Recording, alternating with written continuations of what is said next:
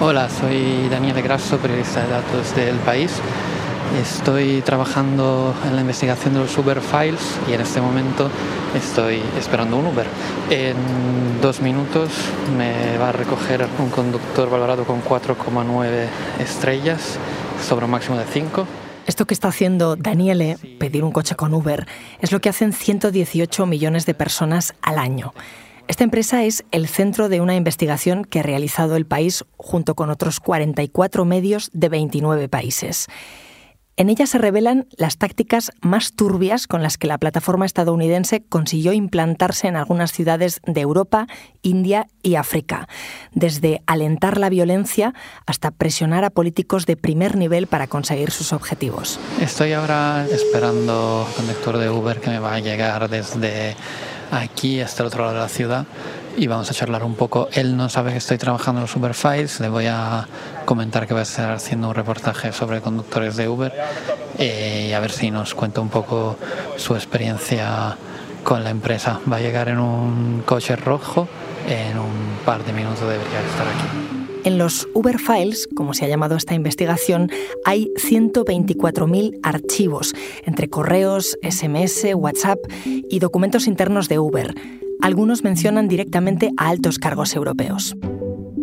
Es lunes, 11 de julio. Soy Ana Fuentes. Hoy en el país, los trapos sucios de Uber.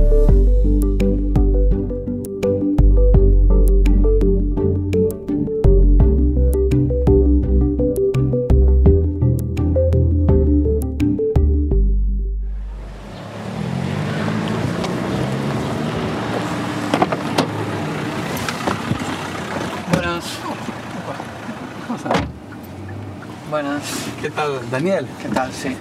¿Cuánto llevas trabajando tú con, con, Uber? Con Uber llevo un mes. ¿Un mes? Un mes, nada. ¿Poquito? Sí, poquito.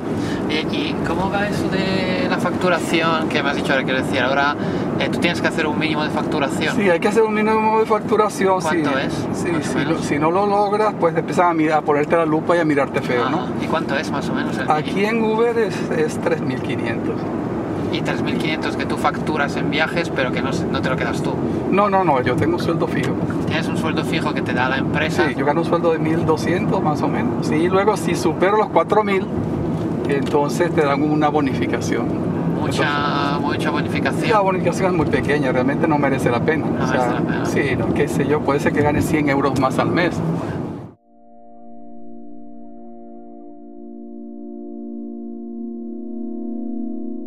Hola Daniele. Hola Ana, ¿qué tal? Esto que estábamos escuchando, ¿a él le contaste lo que estabas investigando de verdad? No pude contarle nada porque claro, en este tipo de investigaciones el secretismo y mantener un poco la cautela con los documentos que estamos trabajando es muy importante. Él es un conductor de Uber, entonces bueno, en principio no tiene por qué hablar con la empresa, ¿no? Pero cuanta menos gente sepa que estamos investigando esa información, mejor. Y digo estamos porque en esta investigación no he participado solo yo, sino que hemos colaborado con Monse Hidalgo del País y de la sección de datos y Jesús García, periodista del País en Barcelona. Y además hemos colaborado con La Sexta, que comparte con nosotros la exclusiva de esta investigación en España. ¿De dónde sale Uber Files? ¿De qué tipo de material estamos hablando? Los documentos eh, han sido filtrados al diario británico The Guardian, eh, que ante la ingente cantidad de información con la que se encontró decidió compartirlos con el Consorcio Internacional de Periodistas de Investigación, que es una red con sede en Washington, de la que el país y la Sexta somos parte en España y colaboramos en investigaciones internacionales, como fueron también los papeles de Pandora. En este caso, em, hemos recibido 124.000 mm, archivos internos de Uber que claramente tienen que haber salido de ordenadores, de teléfonos, porque vemos en su mayoría correos electrónicos, pero también tenemos muchos SMS, muchos WhatsApps, muchas presentaciones de PowerPoint o dossiers internos y eh, bueno, pues nos permite tener una mirada absolutamente em, nueva y que nunca habíamos podido tener a cómo ha sido la llegada de Uber en España y en un montón de países en el mundo. Porque aquí a España Uber llega en 2014, hace ocho años. ¿Cómo fue ese desembarco? Bueno, el desembarco de Uber en España fue muy parecido al eh, desembarco de Uber en todo el resto de Europa y en muchos otros países del mundo, es decir, eh, absolutamente caótico. Uber entra y cuando entra en una ciudad no pide permiso. Pone coches a la calle, pone conductores a la calle y empieza a operar. Y ya luego si eso ve qué legislaciones hay que cumplir. Eso es algo que quizás desde fuera podamos imaginar, porque hemos visto muchas protestas. Con los Uber Files vemos que esto es una estrategia. La empresa, para usar las palabras de uno de sus eh, lobistas de, de primer nivel, lo que hace es llegar y generar una tormenta de mierda legal y burocrática. Una tormenta de mierda legal y burocrática. Exacto, una shitstorm en inglés. Lo dicen ellos en un correo electrónico en el que bueno, están hablando entre el lobista y otros directivos de primer nivel de la empresa que explican que no hay que preocuparse de lo que está pasando con los taxistas en las calles porque eso es su modus operandi. De hecho, si te acuerdas, ese tipo de estrategia generó muchísima violencia en las calles, generó protestas muy violentas. Todos tenemos, yo creo, eh, en la retina las imágenes de los taxistas tirando eh, huevos, pintura o golpeando coches de Uber en las calles, ¿no?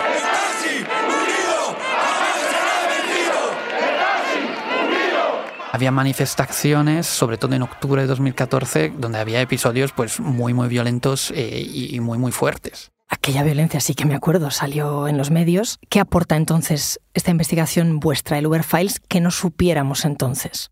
Lo que no sabíamos entonces es que esa violencia para Uber era básicamente un mal necesario. Es decir, parte de la estrategia de Uber para entrar en un país era que los taxistas se rebelaran y que ellos quedaran como los buenos de la película. Si ellos entran en un país como en un, en un, elefante, en una cacharrería, sin pedir permiso y destrozando absolutamente todo lo que haya, se van a enfrentar a algo, en este caso a los taxistas, y luego quieren quedar como los buenos. Mira, te lo explico claramente con un ejemplo eh, y en concreto con un correo de uno de sus lobistas, eh, los lobistas de Uber, que eh, escribe a su equipo un poco a raíz de lo que está sucediendo en Barcelona, en este caso en concreto, ¿no? Y les dice, sería muy potente tener fotos de la violencia en Barcelona, de esta semana, pero también de otros incidentes.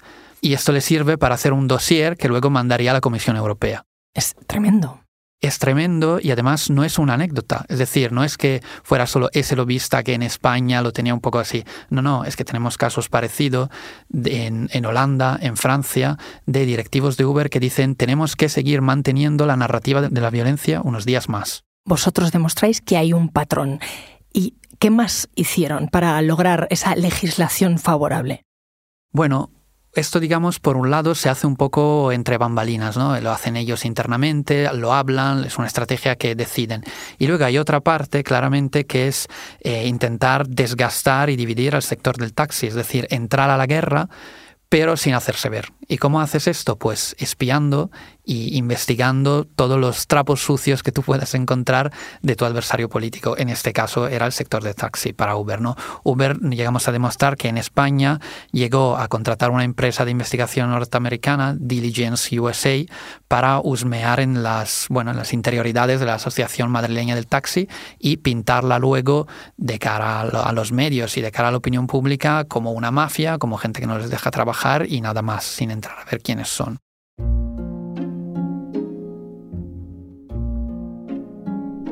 Antes estabas hablando de, un lobista. Em, explícame exactamente qué es un lobista, qué hace un lobista de Uber para Uber.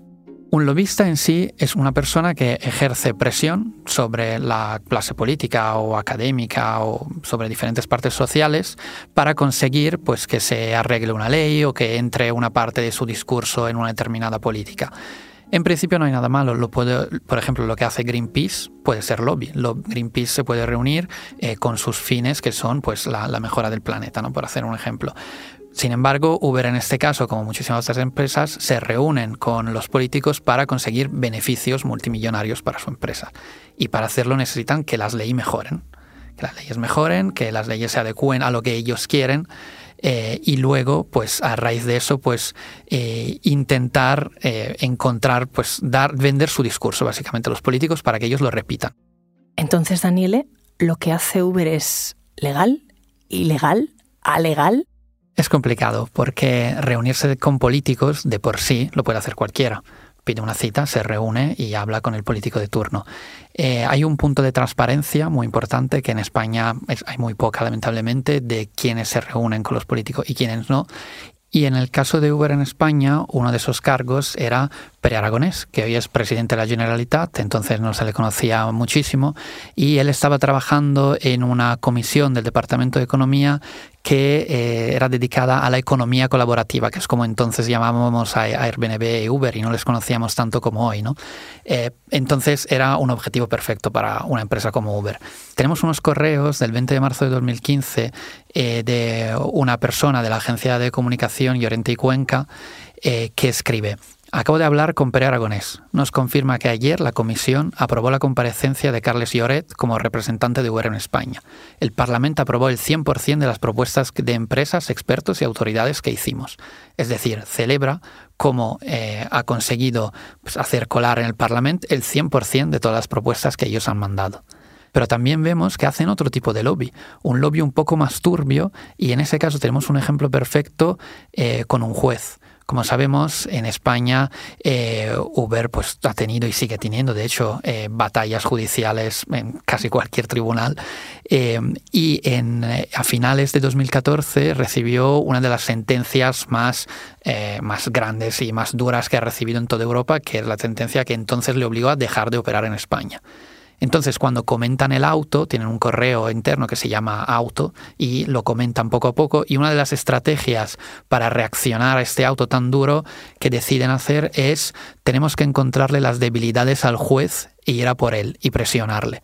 No sabemos exactamente en qué quedó esto, desde luego sabemos cómo se desarrolló Uber desde entonces, pero hay negro sobre blanco puesto que el objetivo de Uber en ese momento era ir a por las debilidades del juez. Daniel, hablando de, transparencia, cuando un cargo público, un político, un juez, un europarlamentario se reúne con un lobista de una empresa, ¿esto tiene que constar en acta o pueden reunirse de forma privada, por ejemplo, en un bar? Bueno, lamentablemente en España hay muy poca transparencia sobre esto. De hecho, en el Congreso de los Diputados lleva años arrastrándose una ley de regulación del lobby que cada año el gobierno de turno dice que va a aprobar y ahí sigue un poco en el aire. Eh, en la que teóricamente cualquier lobista se debería registrar. Por el momento depende mucho de incluso de cada, de cada diputado. Hay diputados que publican sus agendas, hay diputados que no, pero no hay una ley concreta que les obligue a publicar absolutamente todo. Nosotros hemos contactado con todas las personas que aparecen en la investigación y bueno, como fueron reuniones de hace muchos años, la mayoría de ellos no se acuerdan o no se acuerdan de los detalles. Sí que hay algunos que dejan caer que bueno, que fueron relaciones normales. En cambio, también hay otros que recuerdan pues visitas concretas de algún manda más de Uber que le visitó un poco indignado y enfadado y que bueno, pues eh, se corresponde con lo que vemos que era la estrategia de Uber desde cuando empezaron a tener problemas serios de empezar a ser un poco más agresivos.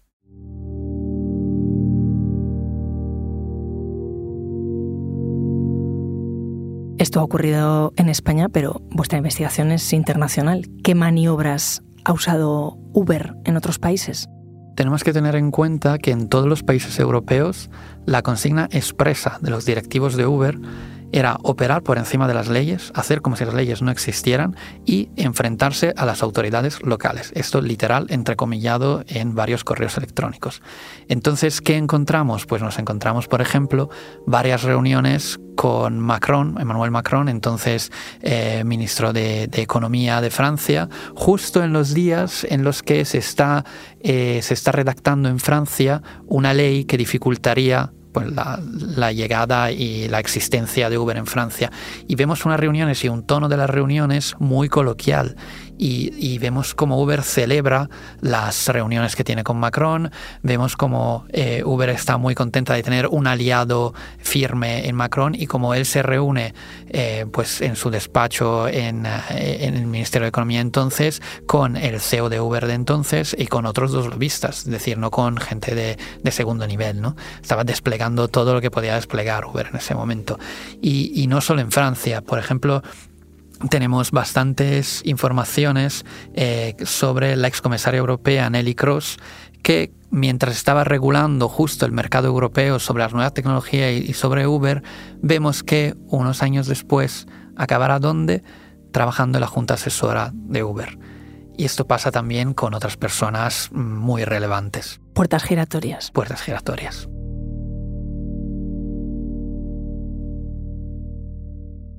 Así que Emmanuel Macron, que entonces era ministro de Economía, la excomisaria europea Nelly Kroes y qué más nombres entran en los Uber Files.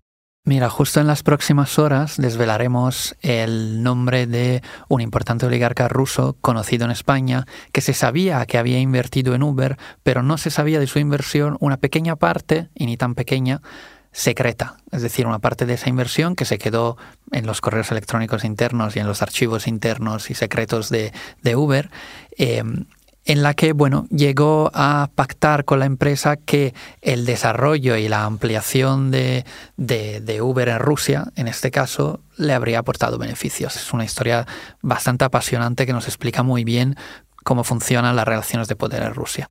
Por lo que me estás contando, en España y en otros países, la estrategia de Uber ha sido intentar mover la legislación a su favor para poder implantarse en las distintas ciudades y utilizar los encontronazos con el sector del taxi. ¿Ese enfrentamiento Uber-taxi continúa?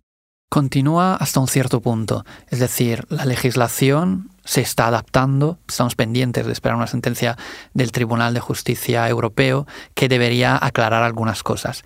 Es importante ver que cada ciudad tiene su particularidad. Mismamente en España, en Madrid los taxis están claramente y los Uber están prácticamente conviviendo. En Barcelona, en cambio, pues hay una regulación más estricta que justo acaba de entrar en vigor.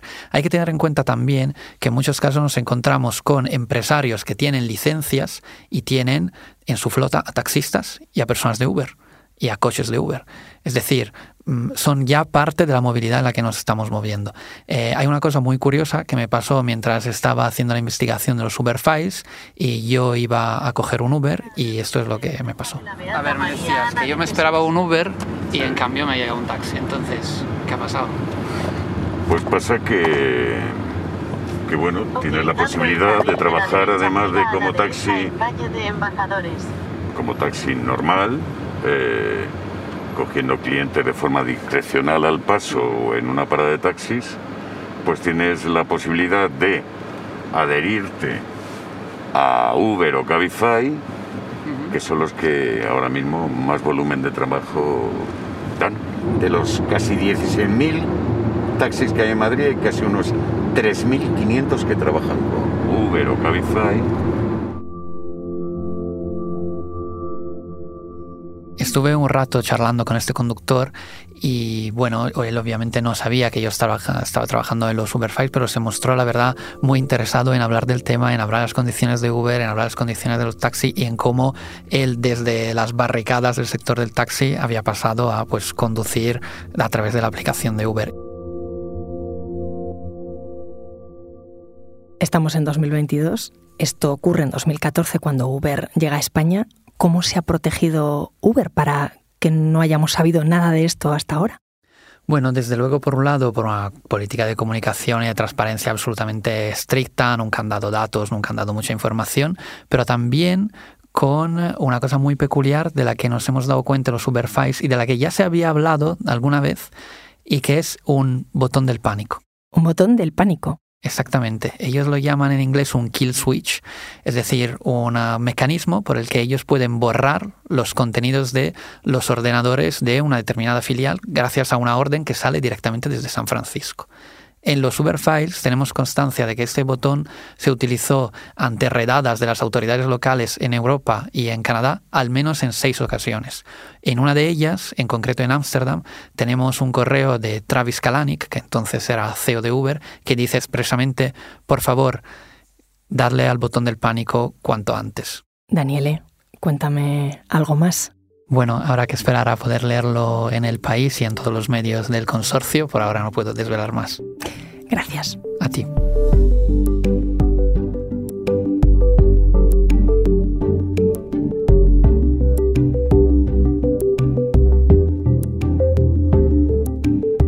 Este episodio lo ha realizado Bárbara Ayuso. El diseño de sonido es de Nicolás Chabertidis y la dirección de Silvia Cruz La Peña. Yo soy Ana Fuentes y esto ha sido Hoy en el País. De lunes a viernes volvemos con más historias. Gracias por escuchar.